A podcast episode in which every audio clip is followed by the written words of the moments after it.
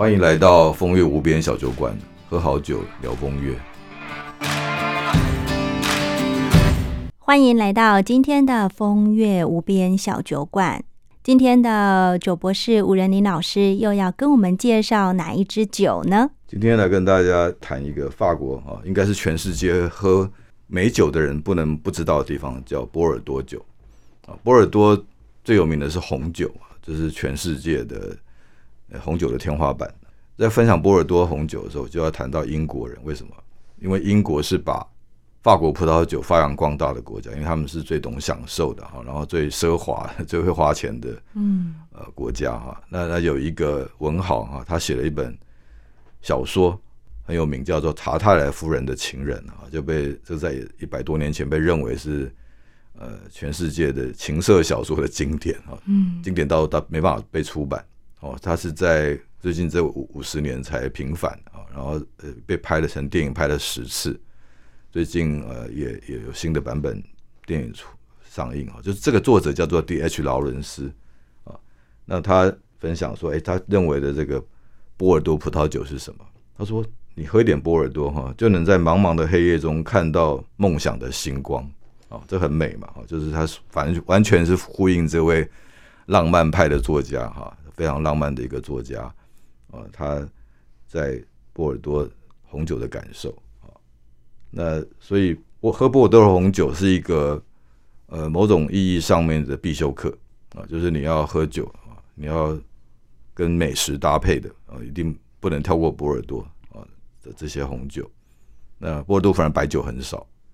然后你也你也必须要呃去了解说最贵的葡萄红酒也在波尔多。当然，下次我们跟大家讲另外一个 Burgundy 啊，就是在法国。被称为双 B 产区嘛，一个叫波尔多啊，也是双 B 啊，哈，不是不是宝马跟奔驰哈，是在法国就是波尔多啊，然后跟 Burgundy 啊也是 B 开头的，所以法国也有双 B。嗯，波尔多，你刚刚有说跟一部非常经典的名著就是呃查泰莱夫人跟他的情人，嗯哼，这故事又是怎么结合的啊？就是查泰莱夫人情人其实是一部呃你可以两面看的小说，就是像。我们谈中国古典的一些经典啊，比较有争议的，像《金瓶梅》。《金瓶梅》有人就认为它是呃情色小说，那《查莱夫人》也有人认为它情色小说。但是他在另外一面，当你把这眼镜戴上，用文学、用历史、用人文的角度去看待它的时候，就看到另外一个呃思维嘛。所以，查查泰莱夫人的情人在谈的，其实在文学这一面，大家都认知说，他就在谈一个人性跟阶级。啊，就是我们人性是嫌贫爱富嘛，但是我们的爱情、我们的性欲是不是也是这样的？就是说，哎，我们就是因为这个人他有钱而产生爱情吗？还是爱情跟欲望是一个很自然存在的呃一种状态？所以查泰夫人情人在谈这种事情的时候，他他讲阶级的时候，其实某种程度也可以连接到波尔多酒，波尔多酒。呃，可能五十块人人民币，我们就可以喝一瓶还不错的波尔多酒。嗯，在在当地的话，那如果它出口到其他国家比较贵，但是你也可以喝到一瓶可能是五万人民币的波尔多酒。所以波尔多酒其实是没有什么阶级的，就是你你只要喝波尔多，它是很宽广的，可以从五十块人民币喝到呃五万块人民币都可以喝得到啊，甚至更贵的。我觉得迪奇劳伦斯在谈的这个这个事情，就是他浪漫主义是在说。其实酒本身就是一个礼物嘛，就是老天赐给我们的。那我应该是接受它，拥抱它嘛。就像他说，在黑暗中看到星光嘛，是呃生命中一种救赎。因为哲学家啊，最伟大哲学家都都认知说，人生就是一场苦嘛。包括我们佛教也在谈嘛，所以人生就要离苦得乐啊。所以我觉得从 D.H. 劳伦斯的作品跟他对于这个葡萄酒的态度啊，我们可以这样来思考。我记得我在看这部电影的时候，其实里面呢，除了谈到阶级以外，我觉得它还有一个议题也是让蛮让我有兴趣，就是到底是先有性才有爱，还是先有爱才有性？嗯，你觉得呢？就我的观点，我本身的观点，我觉得应该是先有爱才会有性。对。可是，在电影里面给我的感觉好像是。性，其实他们是先有性，才慢慢的培养出爱，然后进一步，甚至他们有为了追求更进一步的关系，呃，女主角抛开了世俗，包含金钱啊、名分啊、阶级，然后不顾一切跟着男嗯。男主角走了。对，这个呃，可以去可以有两个角度来谈，就像您刚刚分享的，我觉得这个很好啊。就说你现在如果是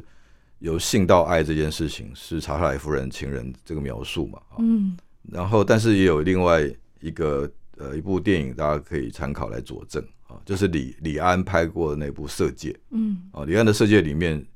诶，他还更大一样，我觉得我我是强烈怀疑说，这个小说虽然是张爱玲的原著啊，但是我觉得他们的整个核心的引擎长得还蛮像《曹太尔夫人情人》的，嗯就是他在思考性跟爱这两个关系关联性是什么。像那部电影里面，《色戒》电影里面的女主角啊，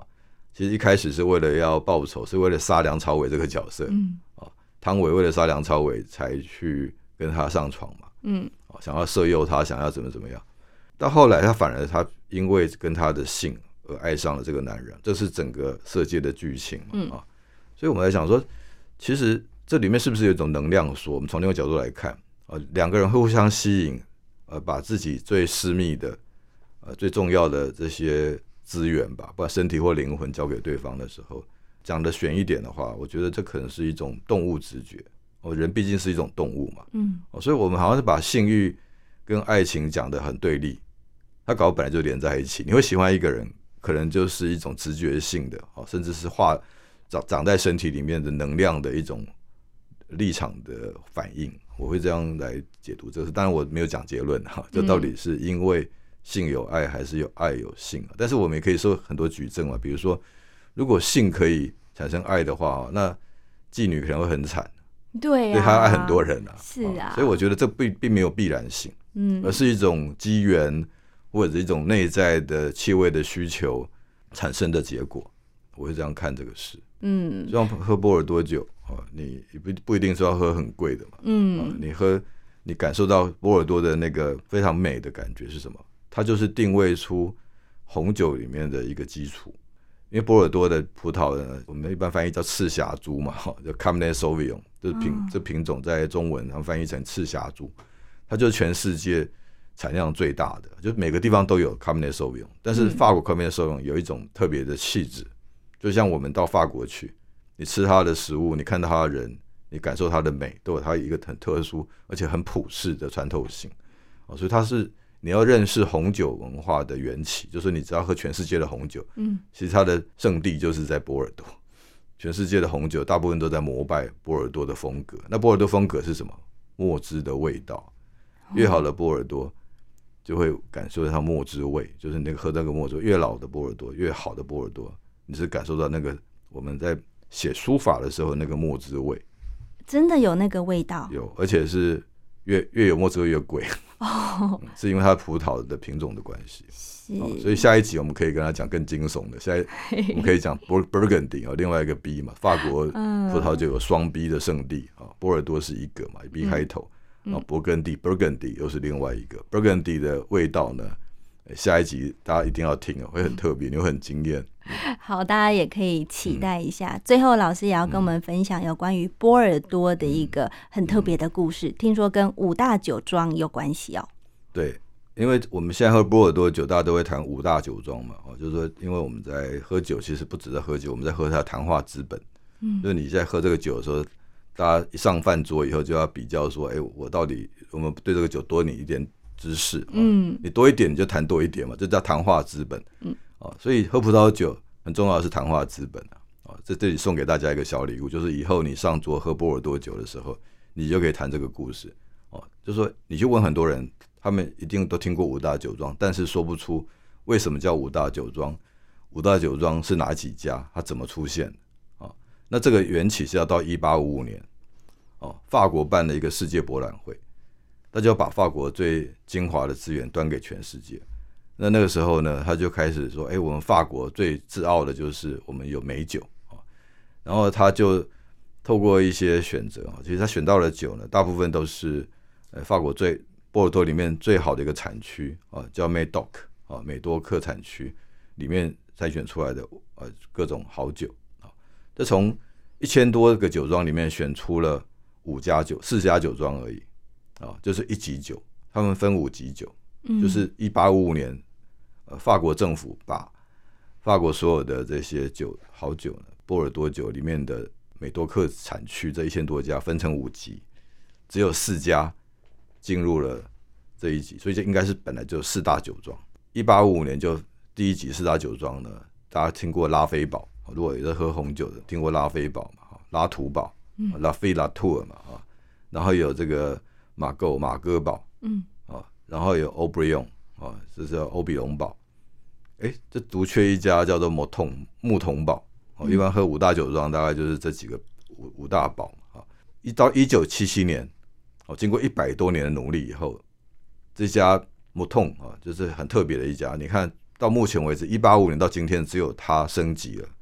他透过你看要升级要花多少努力啊？要去做国外的行销，要做内内部的公关说服。他终于跳到第五级，所以第五九五大酒庄第五家叫木桶堡，他是在一九七七年才升级到第一级的酒庄。所以五大酒庄意思就是法国波尔多最好的酒是这样来的啊。然后他升级的那一天，他就发表感言，他经过一百多年努力，终于他这一辈一百多年三四代人呢。嗯，他等于是祖训嘛，一直跟他讲说，你一定要酿出最好的酒，进入成为法国的骄傲。一百多年，终于努力成功啊，所以这也是五大酒庄的一个小故事，分享给大家。嗯，今天的风月无边小酒馆介绍的酒呢，就是波尔多。希望听众朋友们也可以为自己准备一杯好喝的波尔多，接着继续听我们的海峡微醺吧。